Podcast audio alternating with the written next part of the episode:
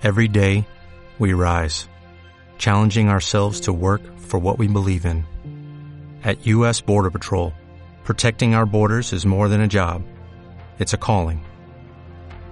Agents answer the call, working together to keep our country and communities safe. If you're ready for a new mission, join U.S. Border Patrol and go beyond. Learn more at cbp.gov/careers. Jesús Sánchez Quiñones es director general de Renta 4 Banco. Don Jesús, ¿qué tal? Buenos días. Buenos días. ¿Qué le pasa a los mercados? ¿Qué les duele?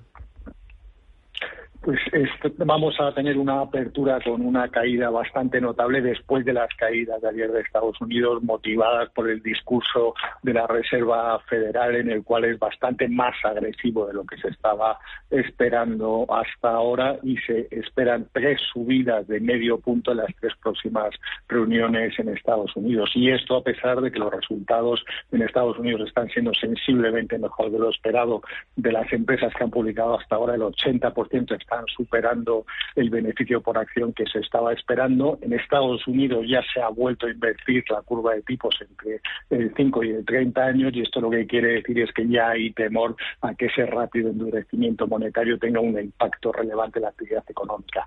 Esto también se ha trasladado al Banco Central Europeo y ya el mercado está empezando a descontar que las subidas de tipos pueden empezar este mismo junio y que podemos acabar el año en torno al 0, 0,4 en el tipo, en la facilidad, facilidad de depósito frente al menos 0,5 actual. Entiendo que esto genera tensión en el mercado de la renta variable y también está empujando al alza a las rentabilidades eh, de los bonos, ¿no? Eh, el boom lo tenemos casi ya en el 1% el boom casi en el 1% y el bono americano a 10 años rozando el 3%, que es un nivel bastante eh, clave. Pero lo que no era lógico en absoluto es que los tipos estuvieran de los bonos a cero o incluso en negativo. Pero desde luego que esta subida tan rápida de los tipos de los bonos sí que crea cierta inestabilidad.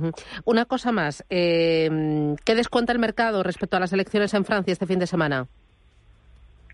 El mercado lo que está descontando es que no va a haber ningún cambio y que va a ganar eh, Macron. En el caso que no fuera así, sí que previsiblemente tendríamos ciertas eh, turbulencias y sobre todo en el mercado de bonos. Habrá que esperar al lunes, pero el mercado de momento, tal y como están las encuestas, no espera sorpresas. Muy bien, estupendo. Jesús Sánchez Quiñones, Renta 4 Banco, gracias. Que tenga buen negocio. Buen día.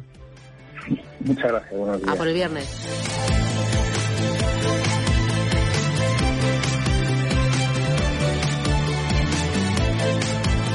Capital Intereconomía, siempre por delante.